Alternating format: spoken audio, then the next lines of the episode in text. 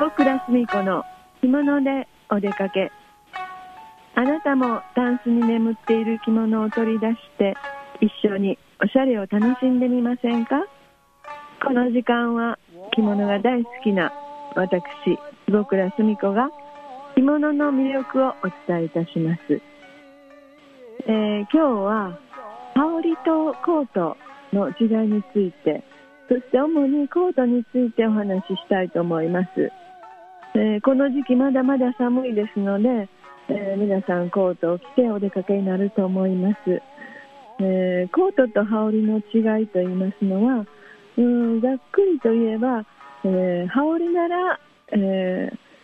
例えばお寺ですとか、え美術館ですとか、えまあ、ちょっとお宅の寄せていただく時でも羽織なら脱がなくてもいいというのが基本的、えー、そしてコートでしたらやはり、えー、脱いで、えー、その道中の埃りをコートについてるのでそれを中には入れないという意味でコートは必ず、え玄関先で脱いでお宅に上がらせていただくとか、え美術館などでもやはりコートでしたらあったかくされていたら脱ぐのが一応常識となっております。でですからあのお寺とかお庭の散策ですとか、まあ、もみじ狩りそれからこれからちょっとまださ肌寒いですが夜桜なんかの時にはコートよりも羽織の方が軽やかに見えて、まあ、あの防寒にもなるし、えー、脱がなくてもいいしという感じで羽織を羽織ることが多いです。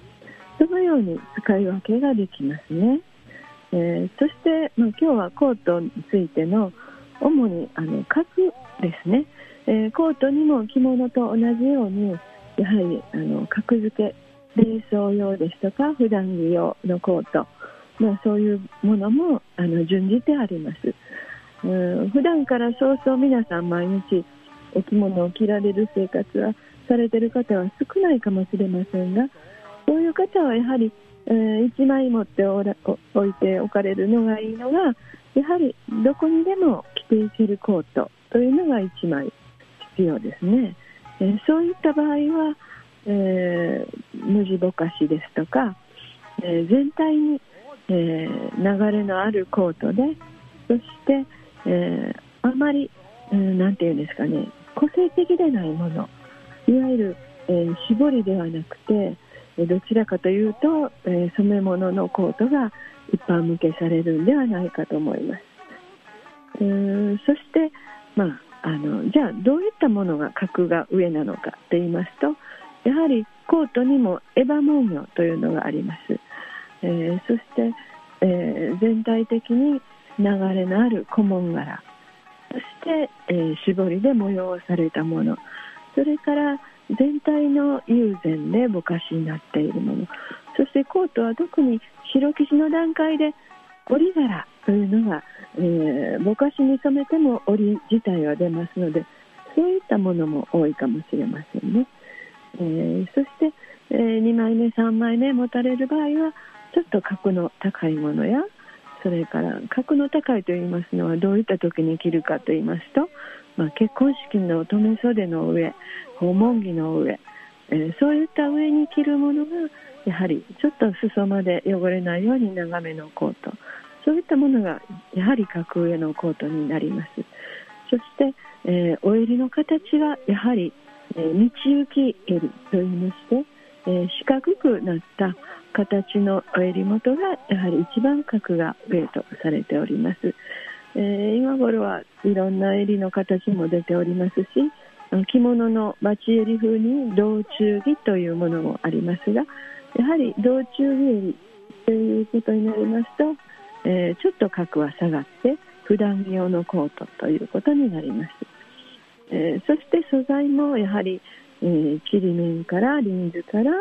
そして、え、織物。例えば紬の道中着なんかは普段着えー、上っ張りとして着たり、えー、丈が長いものでしたら、まあ、防寒よけ、えー、昔の母からいただいたウールとか